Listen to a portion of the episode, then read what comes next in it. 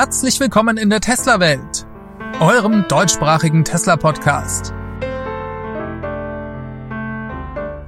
Hier die Themen. Earnings Call. Tesla streicht das 25.000 Dollar Modell. Giga Berlin startet mit den 2170er Zellen. Tesla öffnet weiter das Supercharger-Netzwerk. Und wie viele Schiffe kommen aus Shanghai? Mein Name ist David und dies ist die Folge 209.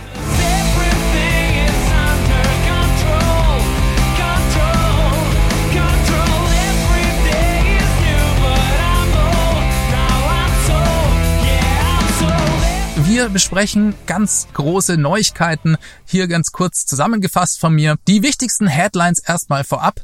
Tesla arbeitet nicht mehr an einem 25.000 Dollar Modell. Überhaupt wird es dieses Jahr keine neuen Tesla Modelle geben und der Fokus liegt ausschließlich auf der Skalierung der Produktion von Model Y und Model 3, auch noch ein paar S und X. Und das wichtigste Entwicklungsprojekt bei Tesla ist der Tesla Bot. Über dies und alles andere aus dem Earnings Call reden wir gleich. Zunächst schauen wir uns aber das Finanzergebnis von Tesla an, denn dieses wird ja immer nach Börsenschluss direkt vor dem Earnings Call veröffentlicht. Da gibt's ein PDF auf der Investors Relations Webseite von Tesla und da stehen alle wichtigen Zahlen drin. Wem das jetzt zu nerdy ist, der kann auch ein bisschen nach vorne springen und sich nur das Fazit anhören. Allerdings finde ich diese Zahlen wichtig, denn die geben einen grundlegenden Eindruck über das derzeitige Business und auch das zukünftige Business bei Tesla.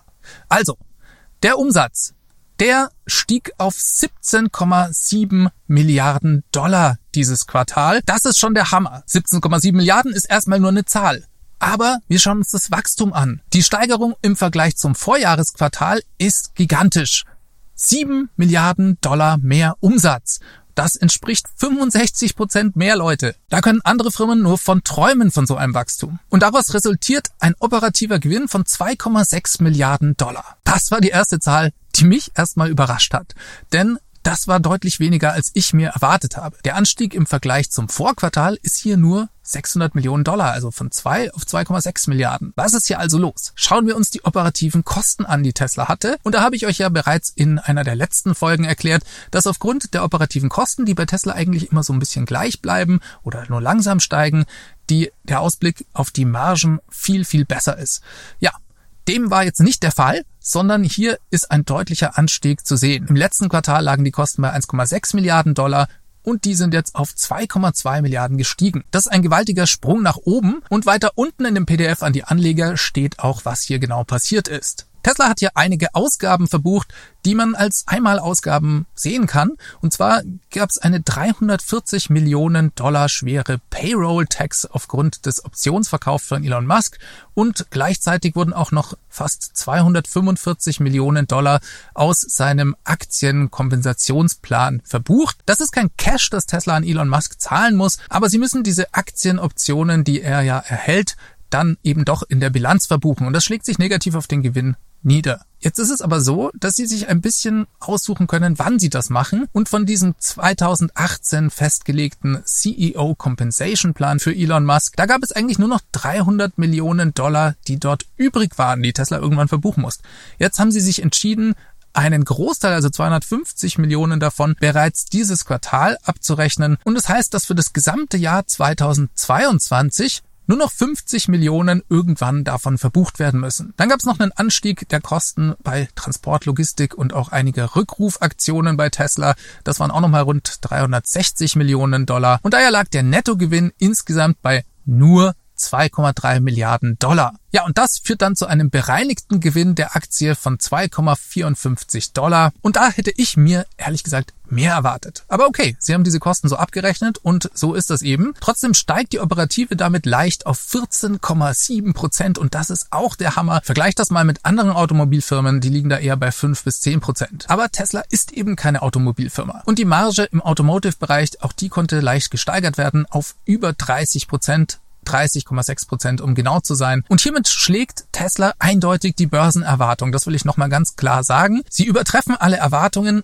und das Ergebnis ist eigentlich noch besser, als es ausschaut weil es eben diese einmaligen Beträge gab, die sie mit hier verbucht haben. Ja, und was man sich bei einem Finanzergebnis auch immer anschaut, ist der freie Cashflow. Das ist ganz wichtig. Der lag bei unglaublichen 2,8 Milliarden Dollar. Der freie Cashflow ist das Geld, was auf dem Konto von Tesla verbleibt, um das mal ganz vereinfacht auszudrücken, wenn man die Investitionen abzieht. Ja, und mit der Hälfte davon haben sie dann noch alte Schulden getilgt, sodass Tesla am Ende des Jahres 2021 mit nur noch 1,4 Milliarden Schulden dasteht. Auch das ist unglaublich, gerade wenn man das mit anderen Unternehmen aus der Automobilindustrie vergleicht. Ja, diese Unmengen an frischem Cash haben dazu geführt, dass Tesla überhaupt seine Kriegskasse nochmal um 1,5 Milliarden Dollar aufgemotzt hat. 17,6 Milliarden haben sie jetzt hier in der Reserve. Ja, also die Margen sind, auch wenn man es nicht direkt sehen kann, durch die Zusatzausgaben beeinträchtigt doch deutlich gestiegen. Und der CFO von Tesla, der hat das während des Earnings Calls dann erklärt. Da gibt es im Wesentlichen vier Faktoren, die da reinspielen. Insgesamt werden mehr Model Y verkauft. Das ist ganz wichtig, denn Model Y ist profitabler als das Model 3. Dann ist da die Lokalisierung der Supply Chain in Shanghai zu nennen. Tesla setzt hier auf lokale Zulieferer und auch das senkt die Kosten und lässt das Unternehmen profitabler werden. Die Skalierung der Model S und X Produktion spielt auch eine gewisse Rolle und dann gab es ja auch noch die Preiserhöhungen für die verschiedenen Modelle bei Tesla. Hier sehen Sie für die Zukunft Potenzial nach oben. Allerdings verblasst dies alles im Angesichts von Full Self Driving. Das ist auch die ganz klare Botschaft. Und da kommen wir gleich zum Hauptthema. Das war für mich und viele Tesla-Fans vielleicht die überraschendste Botschaft. Tesla arbeitet nicht mehr an einem 25.000 Dollar Fahrzeug. Dieses wurde eigentlich für 2023 erwartet und sollte Tesla garantieren, dass sie weiterhin ihr unglaubliches Wachstum von 50 Prozent jährlich hinbekommen. Und Tesla arbeitet im Moment nicht mehr an so einem Modell. Überhaupt kommen dieses Jahr keine neuen Fahrzeuge auf den Markt. Als Grund gab Elon an, dass Tesla sich dieses Jahr vollkommen auf die Skalierung von Model Y und Model 3 fokussiert. Es gibt immer noch nicht genügend Chips und wenn sie weitere Modelle einführen würden, könnten sie insgesamt nicht so viele Autos bauen, wie sie das eben tun. Elon sagte, es geht in Zukunft nur darum, wer am allermeisten Elektroautos bauen kann. Deswegen setzt Tesla alles daran, diesen zu skalieren. Und dann sagte Elon noch was Interessantes auf die Frage nach dem 25.000 Dollar Tesla. Er sagte, das ist eigentlich die falsche Frage, die er da stellt. Ihr müsstet fragen, wann sind die Fahrzeuge autonom? Er hat das dann auch gleich beantwortet und sagte, er wäre geschockt, wenn Tesla nicht vor Jahresende ein FSD-Paket liefern könnte, das sicherer unterwegs sei als ein menschlicher Fahrer. Laut Elon werden sich durch die Entwicklung von FSD die Kosten für die Fortbewegung um Faktor 4 oder 5 teilen lassen. Und daher bedarf es dann eigentlich auch keines günstigeren Fahrzeugs mehr. Das ist der Gedankengang dahinter. Er sagte, die Leute machen sich nicht klar, was das für ein Riesenschritt ist, wenn das autonome Fahren kommt. Wenn eine 15 Kilometer Fahrt zum Beispiel nur noch zwei Dollar kosten würde, Wieso nimmt man dann noch einen Bus? Alle aktuellen Fahrzeuge von Tesla werden dies können. Er sprach vom wichtigsten Software-Update ever. Was dies für die Kosten auch für das FSD-Paket bedeutet, da sagt er nur, er könnte das selbst finanziell noch gar nicht einschätzen. Es sei sehr schwierig zu chiffrieren, außer dass es eben eine sehr große Zahl sein werde. Hier passiert gerade etwas Unglaubliches. Denn Tesla killt hier gerade ein 25.000 Dollar Tesla, einfach weil sie sicher sind, dass sie das autonome Fahren lösen werden. Ich bin mir gar nicht sicher, ob das final dann wirklich vom Tisch ist, aber Stand heute, glaube ich, denken sie nicht, dass eine weitere Entwicklung notwendig ist. Und das ist umso verrückter, wenn man bedenkt, dass ja die gesamte Automobilindustrie das autonome Fahren weit hinter das Jahr 2030 verschoben hat. Gedanklich kommt das in den nächsten zehn Jahren nicht. Und Tesla setzt hier alles darauf und ändert die Strategie des Line-Ups. Ist denn jetzt ein Wachstum von Tesla 50 Prozent pro Jahr möglich, auch wenn Tesla vielleicht das FSD nicht so schnell lösen kann. Und auch hier hat er, glaube ich, gesagt, ein bisschen Vorbehalt habe ich hier, bin ich mir nicht hundertprozentig sicher, dass dies auch ohne das Lösen des FSD möglich ist, zumindest mittelfristig. Und naja, im schlimmsten Fall holen sie halt die Pläne für das 25.000 Dollar Model 3 dann doch wieder raus. Das also erstmal schon eine krasse Ansage von Tesla. Aber Tesla wäre nicht Tesla, wenn das schon alles gewesen wäre. Der Fokus dieses Jahr liegt einerseits auf der Skalierung von Model 3 und Y, aber andererseits auch auf der Entwicklung des Tesla-Bots. Und auch das ist eine Überraschung, denn er sagte, dass dieses Projekt oder die Entwicklung des Tesla-Bots das wichtigste Entwicklungsprojekt von Tesla dieses Jahr sei. Auch das ist neu, denn bisher wurde gedacht, na gut, der Tesla-Bot, der kommt halt irgendwann in ferner Zukunft mal. Aber nein, Tesla entwickelt den jetzt mit Volldampf. Und das bedeutet eben auch, dass Tesla interne Ressourcen dafür abstellt. Die besten Ingenieure bei Tesla werden dieses Jahr vornehmlich an diesem Bot arbeiten. Und ich denke, auch das hat was damit zu tun, dass Tesla so wahnsinnig zuversichtlich ist, was das Lösen des autonomen Fahren angeht. Denn das ist die Voraussetzung für den Tesla-Bot. Elon sagte, dass der Bot zukünftig ein größeres Produkt werden könnte als das gesamte Automobilgeschäft. Denn die Wirtschaft bestehe letzten Endes aus Arbeit und aus Arbeitskraft.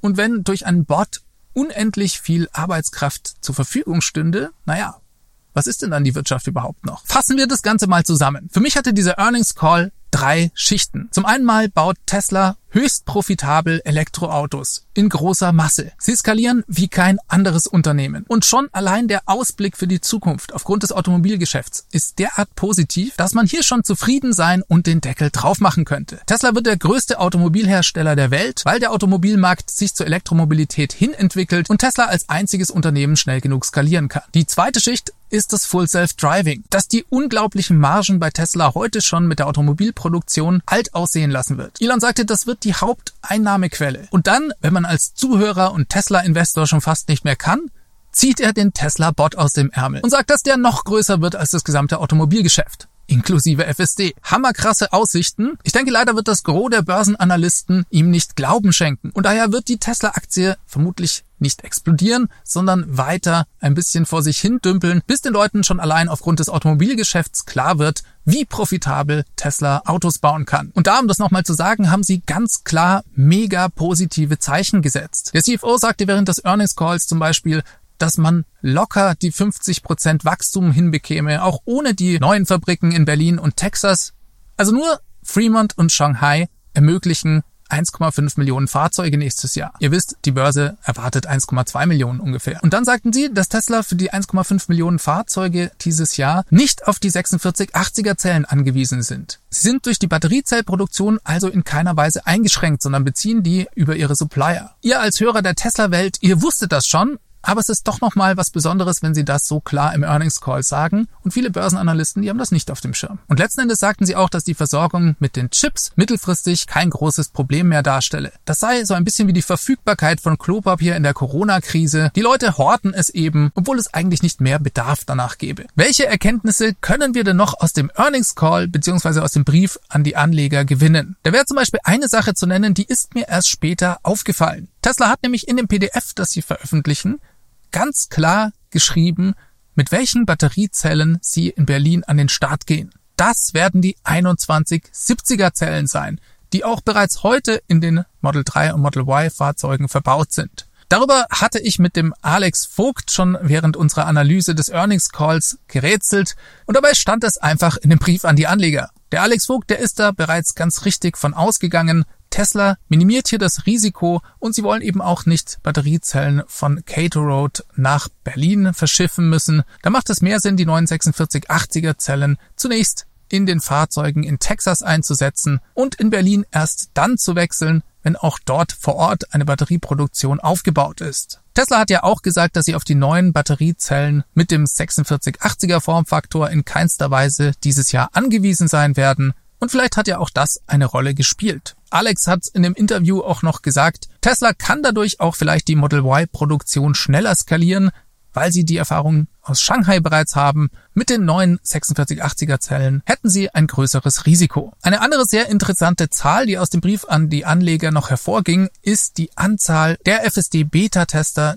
die derzeit da draußen unterwegs ist. 60.000 Kunden fahren bereits in den USA mit der FSD Beta umher eine unglaubliche Zahl, wenn man sich mal die Möglichkeiten vorstellt, die Tesla dadurch hat. Damit kann Tesla sein System mit den ganzen komischen Zufällen und Situationen aus dem echten Leben trainieren. Und das geht eben nur, wenn Sie ganz viele Autos da draußen haben, die die Daten sammeln. Es wird ja auch nicht alles nur stumpf gesammelt, sondern Teslas System funktioniert ja ein bisschen wie eine Suchmaschine. Das heißt, Sie können ganz gezielt Suchanfragen stellen und sich bestimmte Verkehrssituationen von der Flotte zuschicken lassen. Also 60.000 FSD Beta-Tester hat Tesla heute auf der Straße und Elon, der hat ein paar Tweets dazu veröffentlicht. Er schrieb zum Beispiel, dass er denke, dass die Konkurrenz in frühestens fünf Jahren das Thema FSD lösen könne, einfach weil es so ein unglaublich schweres Problem sei. In einem weiteren Tweet kündigte er an, dass Tesla dafür offen sei, das FSD-System an andere OEMs zu lizenzieren. Auch das ist keine Überraschung, das hat Elon schon öfters angekündigt. Und auch darüber habe ich mich mit dem Alex Vogt unterhalten, dass eventuell ein funktionierendes FSD-Programm zukünftig andere Fahrassistenzsysteme verdrängen könnte. Wenn euch das genauer interessiert, dann hört euch das Interview gerne an. Das verlinke ich euch eben hier und auch unten in den Show Notes. Ja, und einen letzten interessanten Meilenstein habe ich für euch. Der wurde ebenfalls in einem Earnings Call genannt. Und zwar sagte Elon, dass Tesla zum allerersten Mal in seiner Geschichte insgesamt profitabel sei. Das heißt, schauen wir uns alle Verluste an, die Tesla im Laufe der Jahre gemacht hat und rechnen sie mit den erzielten Gewinnen auf. Dann kommt insgesamt da jetzt eine schwarze Zahl raus. Das fand ich ist ein bisschen untergegangen und das ist schon eine große Sache.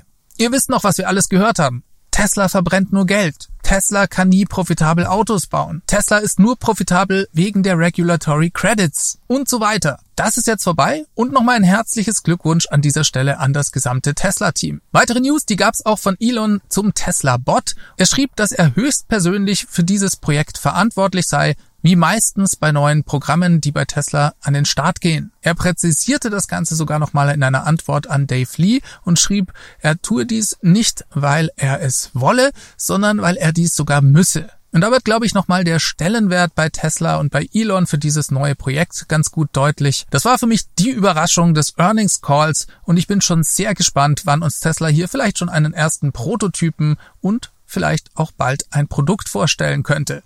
Naja, so schnell wird es nicht gehen, aber naja, Prototyp 2023 könnte schon passieren. Wir warten es ab. Interessante Fotos haben uns diese Woche auch aus Shanghai erreicht. Die kamen über einen Tweet von Sawyer Merritt. Zumindest sind sie mir dort aufgefallen zuerst. Er twitterte eine ganze Reihe von Fotos über sehr viele Tesla Model 3 und Model Y, die in Shanghai am Pier stehen, bereit zum Verladen auf die Schiffe. 5200 Stück hat er wohl gezählt. Und obwohl dies immer ein beeindruckender Anblick ist, so stellt sich dieses Quartal doch die Frage, wie viel Schiffe denn aus Shanghai tatsächlich zu uns kommen. Da war es im ersten Monat des Quartals relativ ruhig. Es scheint so, als wären hier weniger Schiffe zu uns nach Europa unterwegs als sonst. Und einige Beobachter werten das als Zeichen dafür, dass vielleicht die Tesla-Fabrik in Grünheide ganz bald ihre Tore öffnen könnte und deshalb deswegen gar nicht mehr so viele Schiffe aus China zu uns schicken lässt. Ob dies tatsächlich so ist, ist noch nicht ganz klar. Es ist ein bisschen zu früh, um das genau sagen zu können. Ich beziehe mich hier auf einen Tweet von Morten Lund. Der beobachtet den Schiffsverkehr eigentlich immer sehr genau und der meinte, naja,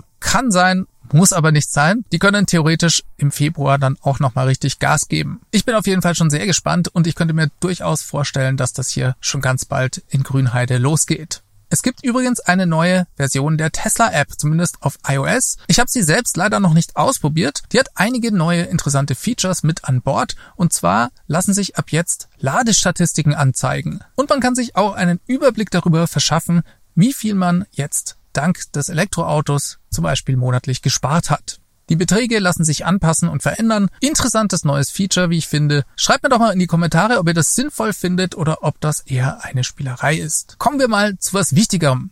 Ihr wisst ja, dass Tesla angekündigt hat, sein Supercharger-Netzwerk zu öffnen. Und zwar für Fremdmarken. Das heißt, nicht nur Tesla-Fahrer können in Zukunft am Supercharger-Netzwerk laden, sondern eben auch alle anderen Elektroautofahrer. Damit dies reibungslos vonstatten geht, hat Tesla erstmal ein kleines Testprojekt gestartet. Das lief bisher in den Niederlanden. Insgesamt zehn Supercharger wurden hier in den letzten Wochen der Öffentlichkeit zur Verfügung gestellt. Diesen Testballon hat Tesla jetzt erweitert. Es kamen zwei neue Länder mit dazu. Und zwar Frankreich mit insgesamt 16 Superchargern und Norwegen mit 15 Superchargern. Das ist ein spannender Schritt und ich bin ganz zufrieden, wie Tesla das macht, dass sie ja klein anfangen und vermutlich Supercharger-Stationen nehmen, bei denen die Auslastung nicht ganz so hoch ist. Es geht darum, erstmal Daten zu sammeln und zu schauen, wie sich das Ganze verhält. Parken die Leute falsch? Was passiert, wenn der Ladeanschluss an der falschen Stelle ist? Und so weiter und so fort. Es können übrigens nicht alle Leute an diesen Superchargern laden. Die Voraussetzung ist, dass man natürlich eine Tesla-App und einen Tesla-Account hat. Das kann sich ja jeder holen. Es gibt aber noch eine zweite Voraussetzung. Man muss selbst entweder wohnhaft in den Niederlanden, in Frankreich, in Norwegen, in Deutschland oder in Belgien sein. Elektrofahrer anderer Nationen müssen sich noch ein bisschen gedulden, aber ich hatte euch ja vor kurzem bereits berichtet, dass Tesla diesen Test langsam aber sicher weiter ausweiten wird. Ich halte das nach wie vor für eine gute Sache, denn ich denke, dadurch wird die Elektromobilität weiter vorangebracht und Tesla hat auch was davon. Langfristig wird Tesla dadurch mehr Kunden gewinnen. Und weil sie den Zugriff auf die Daten haben, ist, glaube ich, auch gewährleistet, dass sie das in einer verantwortungsvollen Art und Weise tun und es nicht zu großen Staus am Supercharger kommen wird. Auch hier könnt ihr mir gerne eure Gedanken und Kommentare schreiben, denn ich weiß, das ist für manche von euch ein nicht unumstrittenes Thema. Ach, übrigens, Tesla hat doch noch ein neues Produkt an den Start gebracht. Die ersten Tesla Megacharger sind nämlich inzwischen beim Kunden PepsiCo installiert worden. Davon gab es Fotos auf Twitter von The Kilowatts und ich denke, wir können davon ausgehen, dass PepsiCo schon bald die ersten Tesla Semis erhalten wird. Das ändert nichts an der Tatsache, dass der Tesla Semi-Truck in der Massenproduktion erst 2023 an den Start geht, aber trotzdem sehr aufregend, dass hier PepsiCo als Testkunde quasi schon mal erste Fahrzeuge inklusive der Megacharger bekommt. Ja, und dann habe ich etwas fast Kurioses noch für euch, denn Tesla hat noch ein Produkt an den Markt gebracht. In China gibt es ab sofort das Tesla Mic zu kaufen. Das ist extra für das In-Car Karaoke designt worden. Das ist ein schickes Set von zwei Mikrofonen. Karaoke ist in Asien ja sehr viel beliebter als bei uns und daher hat Tesla genau zum Start des neuen chinesischen Jahres ein Software-Update, wie bei uns das Weihnachtsupdate, herausgebracht. Darin enthalten ist eine komplett überarbeitete Version der In-Car Karaoke, so wie wir die hier in Europa kennen. Tesla arbeitet in Asien da ab jetzt mit einem Karaoke-System, das nennt sich Laishi KTV. Noch nie gehört. Die Karaoke-Experten unter euch kennen das vielleicht. Und dazu haben sie dann eben zusätzlich das Tesla Mic an den Start gebracht. Zwei Mikrofone gibt es umgerechnet für 188 US-Dollar. Schick schaut das Ganze aus und ich denke, damit kann man jede Menge Spaß haben. Ob dieses verbesserte Karaoke-System und die Mics auch hier in Europa auftauchen werden, da bin ich mir nicht so sicher. Ich find's cool. Warten wir es ab. Das war's von meiner Seite erstmal. Wenn euch die Folge gefallen hat, dann lasst mir einen Daumen nach oben oder ein Abo da. Ihr könnt auch den Podcast in eurer Podcast-App bewerten. Auch das ist immer sehr hilfreich. Dann wird er leichter gefunden. Dann habe ich noch eine Ankündigung in eigener Sache. Ich mache diesen Podcast jetzt seit fast vier Jahren. Angefangen habe ich ihn als eine Art Experiment und aus meiner Begeisterung für Tesla heraus. Ich wollte es einfach mal ausprobieren und habe mir gedacht, na ja, im schlimmsten Fall hört halt keiner zu, dann höre ich das Ganze schnell wieder auf. Ich habe den Podcast aber auch als Mittel für mich gesehen, um mich persönlich weiterzuentwickeln und mal was Neues zu machen. Das hat auch super funktioniert. Ich habe dadurch ganz viele neue Themen entdeckt und auch ganz liebe Leute kennengelernt, zu denen ich ohne den Podcast nie einen Zugang gefunden hätte. Ja, und da machen mir neue Dinge natürlich auch Spaß, auch weil Veränderung immer eine Art Herausforderung für mich ist. Das habt ihr vielleicht mitbekommen. Ich habe im Laufe der Zeit immer mal wieder ein paar Änderungen gemacht oder meine Produktionsmethoden auch verändert und zum Beispiel auch vor rund sechs Monaten angefangen, den Podcast als Video auf YouTube zu veröffentlichen. YouTube bietet für mich einen großen Vorteil. Und zwar, dass die Inhalte den potenziell interessierten Zuschauern aktiv vorgeschlagen werden. Das ist bei einem Podcast nicht so, denn dort muss ich ja aktiv suchen, um die Inhalte zu finden. Naja, und deswegen bleibt ein Podcast auch immer so ein bisschen Nische, habe ich den Eindruck. Und ich würde in Zukunft gerne noch mehr und auch ein paar andere Inhalte machen. Zum Beispiel mehr Interviews. Mir geht's ja auch immer um den Kontext. Tesla News allein, das ist schön und gut, aber ich versuche euch ja auch immer die Zusammenhänge zu erklären oder euch auch meine persönliche Einschätzung zu geben. Naja, und dann ist eine einmalige Zusammenfassung pro Woche vielleicht auch manchmal nicht aktuell genug. Solche Gedanken treiben mich um. Ich plane auf jeden Fall in den nächsten Wochen, mich etwas weiterzuentwickeln und hoffentlich mehr Inhalte zu veröffentlichen. Das werde ich in erster Linie auf YouTube ausprobieren. Einfach wegen der leichteren Auffindbarkeit der Inhalte. Aber da spielen auch monetäre Überlegungen mit rein. Das sage ich ganz offen. Das Ziel des Podcasts war es für mich eigentlich nie, Geld zu verdienen. Sonst hätte ich damit schon längst aufhören müssen. Aber wenn ich mehr machen will, dann werde ich das nicht ohne Hilfe von außen schaffen. Zum Beispiel beim Videoschnitt. Ihr wisst ja, der Podcast ist für mich ein reines Hobbyprojekt. Das mache ich in meiner Freizeit. Und ich habe einfach nur begrenzt Zeit. Ich kann es mir leider überhaupt nicht leisten, meinen wöchentlichen Zeitaufwand dafür großartig zu erhöhen. Naja, und wenn ich Sachen auslagere, dann muss das irgendwie finanziert werden. Vielleicht auch durch einen Sponsor. Mal sehen. Keine Sorge, den Audio-Podcast, den gibt's weiterhin einmal die Woche mittwochs, aber es gibt vielleicht dann eben noch zusätzlichen Content auf YouTube. Ich halte euch über die Entwicklung auf dem Laufenden. Ihr könnt mir auch gerne Kommentare an feedback@teslawelt.de schicken. Und für meine treuen Unterstützer auf der Plattform Steady, die gibt's ja auch noch, da lasse ich mir auch noch was einfallen. Versprochen. So, Jetzt entlasse ich euch aber. Ich hoffe, ihr hattet Spaß beim Zuhören. Macht es ganz gut. Bis zum nächsten Mal. Ciao, ciao. Diese Sendung wurde freundlicherweise vom Tesla Owners Club Helvetia, dem jungen und initiativen Tesla Club aus der Schweiz und dem TFF, dem Tesla Fahrer und Freunde e.V. unterstützt. Beide Clubs sind übrigens die Herausgeber des T&E Magazins. Das Podcast Mastering kommt von promoton.ch.